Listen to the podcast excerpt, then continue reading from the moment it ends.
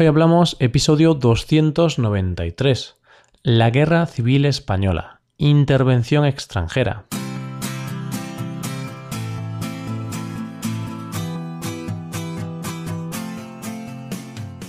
Bienvenido a Hoy Hablamos, el podcast para aprender español cada día.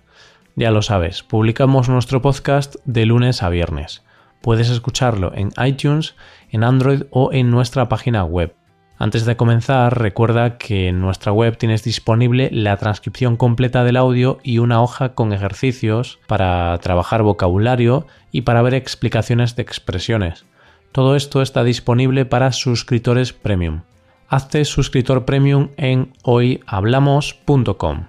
Y hoy volvemos con otro episodio más del tema del mes de marzo, la guerra civil. Ya te hablamos de los antecedentes, las causas y el desarrollo de la guerra.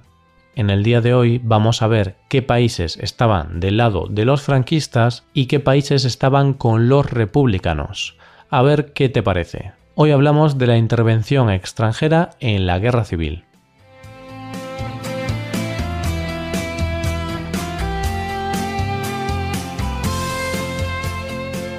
La Guerra Civil Española fue uno de los conflictos con más repercusión del siglo XX. ¿Por qué? Muy sencillo, porque aquí se enfrentaban los intereses estratégicos de las principales potencias del mundo. Y es que aquí se enfrentaban las grandes corrientes políticas del momento. La democracia, el fascismo y el comunismo, el capitalismo y el comunismo. Como nos podemos imaginar, había mucho en juego, no era una guerra, era algo más. Los historiadores se ponen de acuerdo en una cosa. Esta guerra fue el prólogo de lo que sucedería solo unos meses más tarde, la Segunda Guerra Mundial. Había muchos intereses de por medio. Es por ello que algunos países de los que te voy a hablar a continuación se tomaron la ayuda a España como una estrategia política y militar. Más que nada porque la guerra mundial se veía cada vez más cerca las grandes potencias se empezaban a preparar para lo que se les venía encima. Lo que queda claro es la importancia que tuvo la ayuda extranjera en el desarrollo de la Guerra Civil Española. De no haber sido por la ayuda internacional recibida, es posible que la guerra no hubiera acabado en victoria para los nacionales, para los sublevados. ¿Quién sabe lo que podría haber sucedido? Ya desde el principio de la guerra se dejó claro que el resto de países del mundo sobre todo las potencias europeas como Gran Bretaña o Francia, no tenían la intención de mojarse en este asunto. Así que, para evitar este clima de máxima tensión, estos países propusieron el Comité de No Intervención con la intención de mantenerse neutrales. De esta manera se pretendía aislar el conflicto para evitar confrontaciones futuras. Parece que esta posición neutra partió de Gran Bretaña, puesto que temía que si ganaban la guerra los republicanos, España caería en las manos de los bolcheviques. Ante esta posición de Gran Bretaña, Francia tomó el mismo camino. ¿Por qué? Pues porque tenía en Gran Bretaña a un aliado en caso de un ataque de los alemanes. Entonces, como vemos, un gran número de países apoyaron este pacto, dejando que la guerra se solucionara de forma interna, entre España y los españoles. Pues no, esto no fue así. Más que nada porque este pacto de no intervención no fue apoyado por todos. Algunos países con regímenes de corte fascista apoyaron desde el primer momento al bando franquista. Países como Alemania, Italia o Portugal. Por ejemplo, la Alemania de Hitler destacó al enviar una fuerza aérea, la Legión Cóndor, la cual dio una enorme ventaja al bando sublevado. Si lo recuerdas, ya que lo comenté en el episodio anterior, esta legión fue la encargada del bombardeo de Guernica. Esta palabra te sonará porque es el nombre de uno de los cuadros más famosos de Picasso. Entonces, como te decía, Alemania participó de forma activa ayudando a los sublevados. Además de aportar hombres, también aportó material bélico de gran valor, como tanques y armas. Y dinero, mucho dinero.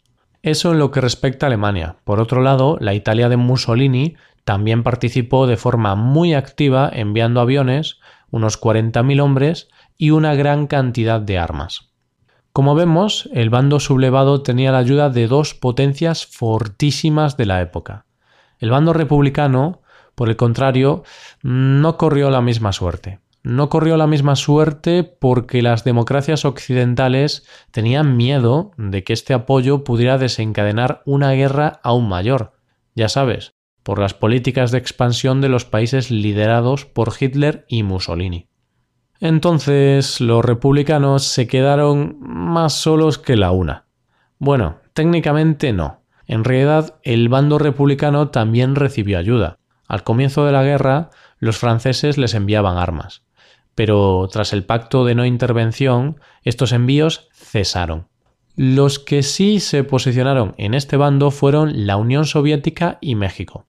Fue Stalin el que acudió en ayuda de los republicanos. Los soviéticos aportaron armas, víveres y una gran cantidad de hombres, pero la ayuda era menor de la que recibía el bando de los sublevados. No obstante, esta ayuda había que pagarla, y aquí nos detenemos para hablar de una de las grandes polémicas de la historia contemporánea de España, el oro de Moscú. El oro de Moscú es lo que se conoce como la decisión de la República Española de enviar gran parte del oro del Banco de España a la Unión Soviética. Desde España partieron barcos hacia la URSS con una cantidad de oro bestial, 510 toneladas. Vaya, casi la misma cantidad que el rapero Jay-Z lleva colgado en su cuello. y es que lleva unas cadenas de oro que quitan el hipo. Bromas aparte, decía lo de la polémica porque aún hoy en día no se sabe a ciencia cierta qué pasó con ese oro. La Unión Soviética en 1938 afirmó que ese oro se empleó en la ayuda que le proporcionó a los republicanos durante ese tiempo. De una forma u otra, lo cierto es que ese oro era el 70% de los fondos del Banco de España. Vaya, como cualquier guerra, la guerra civil española también fue una ruina económica. Y bien, ¿solo la Unión Soviética y México apoyaron al bando republicano? No, en realidad también llegó ayuda de miles de voluntarios antifascistas de todas partes del mundo. Estos voluntarios pertenecieron a las llamadas Brigadas Internacionales. También queríamos hablar del papel de Estados Unidos, ya que en nuestras clases por Skype algunos alumnos nos han preguntado acerca del papel de su país en esta guerra. Pues bien, hay que decir que Estados Unidos estaba más de parte de los sublevados, puesto que quería evitar el auge del comunismo, un auge que se daría sí o sí de ganar los republicanos. Y este es el breve resumen que te hemos hecho tratando el tema de la participación extranjera en la Guerra Civil Española. Aquí damos por cerrado las explicaciones de la guerra civil. Dejamos para el último capítulo del tema del mes uno de los puntos que más interés despierta entre nuestros oyentes, la dictadura franquista. En el último lunes de este mes hablaremos de las consecuencias de la guerra civil. Hablaremos de qué ocurrió cuando finalizó la guerra. Antes de acabar, te recordamos dos cosas. Una, que puedes enviarnos cualquier pregunta o idea que te apetezca que hablemos Paco y yo en el episodio número 300 de la semana que viene. Y dos, que puedes probar a tener una clase a través de Skype con nosotros. Seguro que pasamos un rato divertido.